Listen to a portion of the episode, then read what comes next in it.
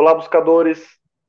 Estamos iniciando mais uma edição do programa Leituras para Viver Melhor, programa produzido em parceria da editora Teosófica com a TV Suprem. TV Suprem, que é o canal de comunicação da União Planetária, canal 2 da NET em Brasília. E se você estiver acompanhando pelo YouTube, não deixe de curtir o vídeo, se inscrever no canal, deixar seu comentário, que assim, assim você nos auxilia a produzir mais conteúdo de qualidade para todos vocês. E hoje nós iremos conversar um pouquinho com Osmar de Carvalho. Tudo bem, Osmar? Seja bem-vindo. Namastê, Charles. Uma satisfação estar aqui com você. É, nós que agradecemos a sua disponibilidade em trazer sua leitura e todo o seu conhecimento.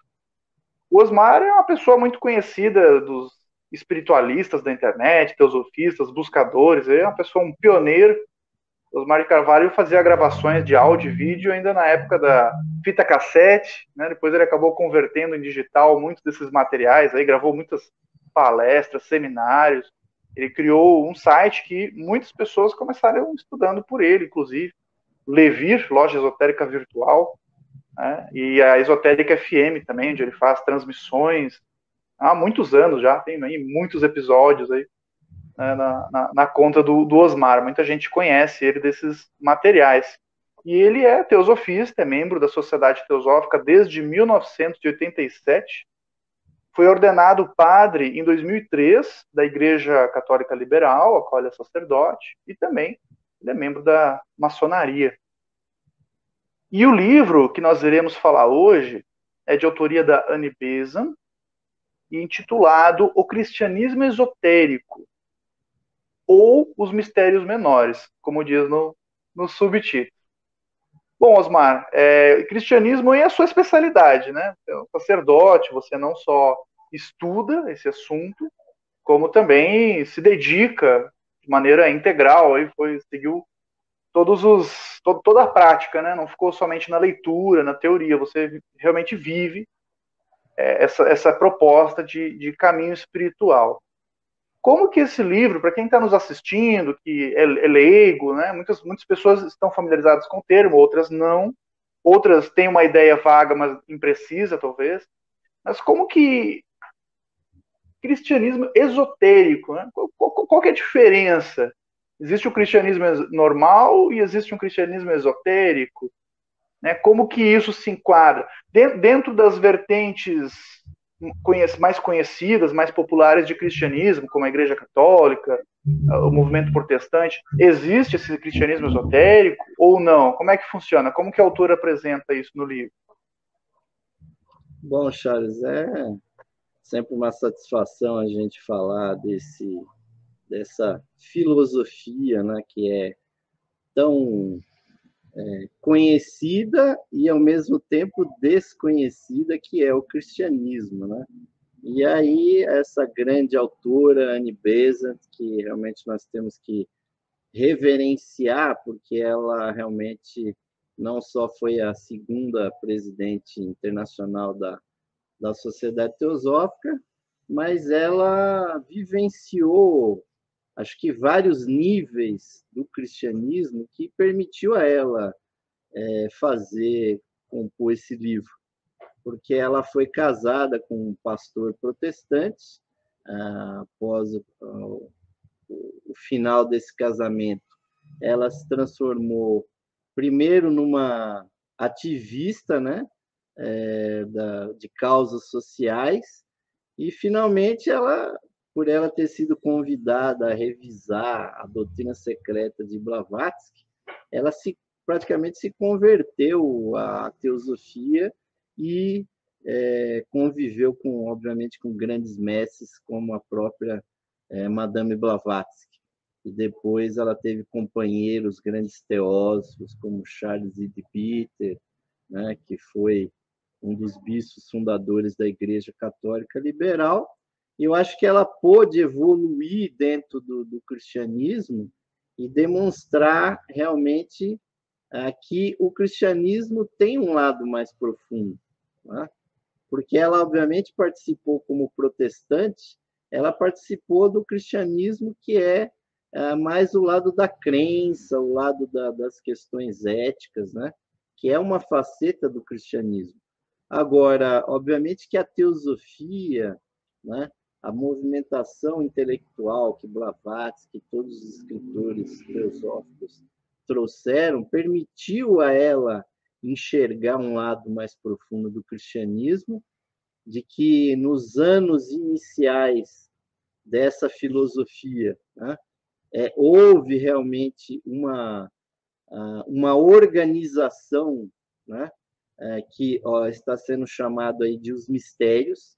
Na verdade, o cristianismo né, é, é uma grande montagem né, de princípios pré-cristãos, de práticas pré-cristãs, e que o próprio Jesus participou delas, né, que obviamente é o, o grande inspirador, o grande mestre, e jamais podemos esquecer dele.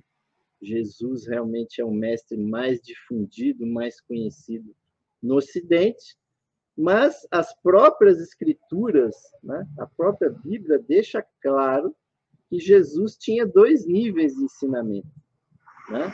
E nós vemos lá certas passagens que dizia que para o povo ele ensinava por parábolas, agora para os seus discípulos, né, para os seus iniciados, a quem ele chamava de crianças, de criancinhas, né? porque aquela passagem que diz, né? Vinde a minhas crianças, porque é, é delas o reino dos céus.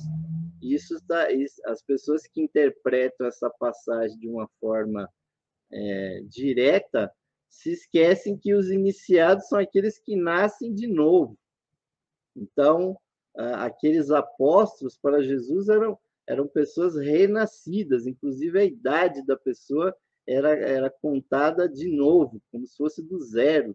Então, quando Jesus disse: Vinde a mim, as criancinhas, porque dela é o reino dos céus, ele se referia aos iniciados dos seus mistérios. E Jesus, obviamente, foi um personagem é, extraordinário, e fica claro que Jesus fez uma, uma jornada de autoconhecimento, e é, é bobagem é, imaginar que Jesus nasceu pronto, né? Porque a Bíblia diz que ele, mesmo que a Bíblia diga que ele vai fugindo para o Egito, mas o fato é que ele foi buscar, né? É, o Egito. Então, e Jesus desaparece na Bíblia dos 10 até os 30 anos de idade, e aí fica a pergunta: onde esteve Jesus? Jesus, obviamente, esteve nos mistérios egípcios e provavelmente ele tenha ido até mais longe, ele pode ter ido até a própria Índia, onde há a tradição do, do santo Isha, né?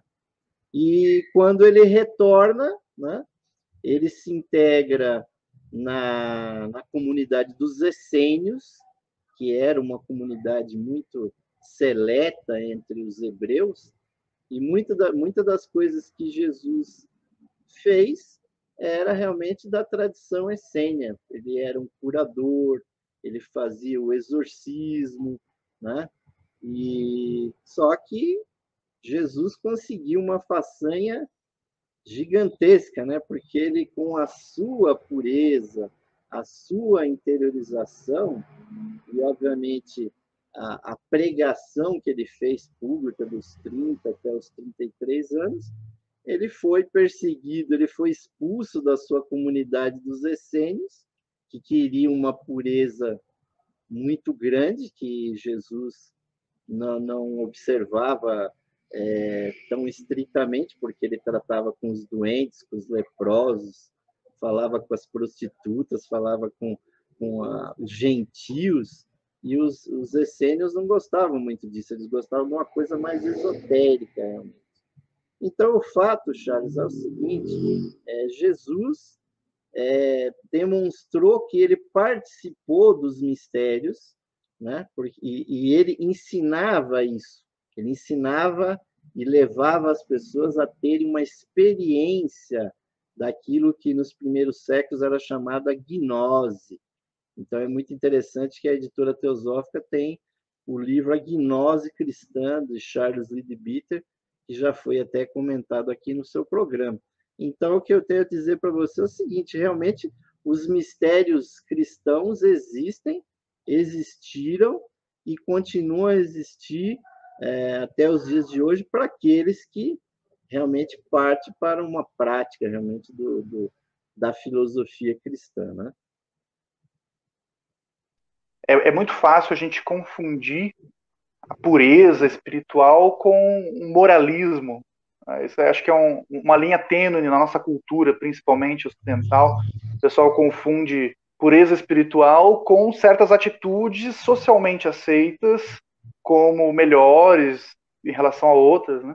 E a gente vê que Jesus é uma pessoa que to tocava o povo, né? Tinha contato com o povo, ia falar com quem com quem tinha tinha necessidade, quem estava necessitado, precisando de auxílio, e não necessariamente ficava ali no meio dos, dos outros sacerdotes, né? Tentando preservar uma pureza que muitas vezes até é imaginária. Então a gente vê muito essa questão da da espiritualidade prática, ou teosofia prática, como a gente fala no, no meio teosófico. Este é o programa Leituras para Viver Melhor. Estamos conversando hoje com o Osmar de Carvalho sobre a obra Cristianismo Esotérico ou os Mistérios Menores, de autoria da Anne Beza, publicação no Brasil pela editora Teosófica.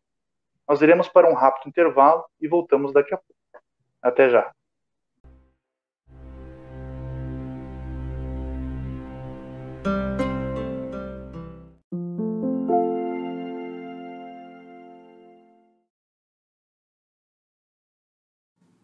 A editora Teosófica está com uma grande novidade para seus leitores. A revista Sofia, publicação que há quase 20 anos apresenta temas relacionados à espiritualidade, autoconhecimento, religiões, ciência e filosofia, agora está disponível também na versão digital. Nesta nova modalidade, o leitor pode acessar todos os mais de 90 exemplares da revista Sofia já publicados, seja na tela de seu computador, tablet ou smartphone, já que o conteúdo se adapta à tela do dispositivo utilizado. Entre em contato pelos canais da editora Teosófica para maiores informações e consulte os valores promocionais para quem já é assinante da revista impressa. Editora Teosófica Livros para Viver Melhor.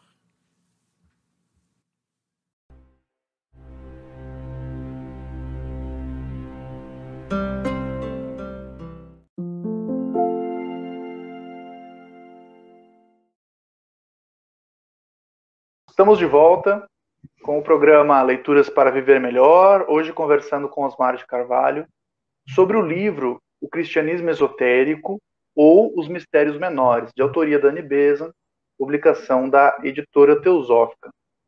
Osmar, fala um pouquinho para nós sobre, afinal, o, o, que seriam esses mistérios.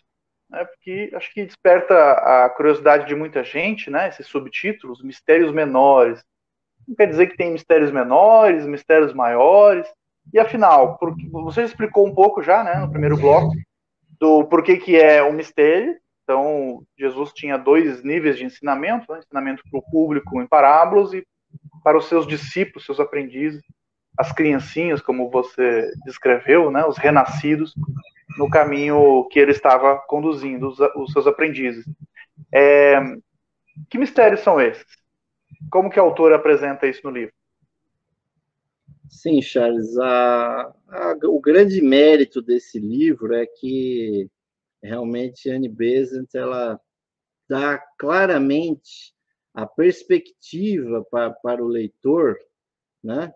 que é uma coisa que eu sempre digo aí nos meus sermões aqui, vou repetir aqui para você, né? Essa religião que a gente nasce aqui no Ocidente, que é o cristianismo, veja bem, ela não é um jesuísmo, né? ela é cristianismo. E Santo Agostinho, que foi um dos primeiros padres e mais citados e mais reverenciados pela sua sabedoria, ele disse que o cristianismo existia antes de Jesus, né? E aí eu digo para vocês, para você e para todos os nossos espectadores, o cristianismo continuará existindo depois de Jesus, depois que ele foi esquecido, porque o ser humano ele tem dois poderes, né? O poder de lembrar e o poder de esquecer, né? A gente quantos e quantos deuses, quantos salvadores do mundo que a gente poderia fazer uma lista foram esquecidos, mas a experiência do Cristo, que na verdade a, os mistérios, né? A palavra mistério era um pouco enganosa, né? Porque a pessoa pode pensar, ah, mistérios é a mesma coisa que esotérica, uma coisa secreta, fechada. Não, os mistérios são experiências interiores que o indivíduo é levado a, a ter essas experiências através de uma série de métodos, através das representações ritualísticas, através do contato com seres é, iluminados, né? Então os apóstolos, obviamente, vivenciaram os mistérios através do contato dele com, deles com o mestre Jesus e então fica aí essa essa dica, a importância desse livro de perceber que cristianismo é algo muito mais profundo do que simplesmente cultuar a figura de Jesus. Né? Porque se ele existiu antes, na verdade ele sempre existiu no mundo, né? porque a palavra Cristo, né, que Jesus se transforma em Cristo quando ele recebe o batismo no Rio Jordão, foi uma experiência mística que ele teve. Aliás, o seu primo em segundo grau, João Batista, até estava dificuldade para batizar Jesus, porque ele disse: Nossa, você é muito espiritualizado, eu não mereço batizar você. Mas Jesus pediu para ele: Olha, não, cumpra o seu papel de iniciador, porque o batismo místico ele é uma iniciação. Então, o Cristo, meu irmão e nossos irmãos e irmãs que nos assistem aqui, é, é a unção espiritual. Né? Toda, todas as religiões têm essa, essa experiência. Quando você se sente abençoado, quando você se sente conectado com a sua chispa divina. Então, a, a, essa bênção, você não se transforma em cristão é, nunca antes de ter tido essa bênção. E, e a palavra cristão no Novo Testamento só aparece em três passagens, porque é difícil realmente atingir essa bênção.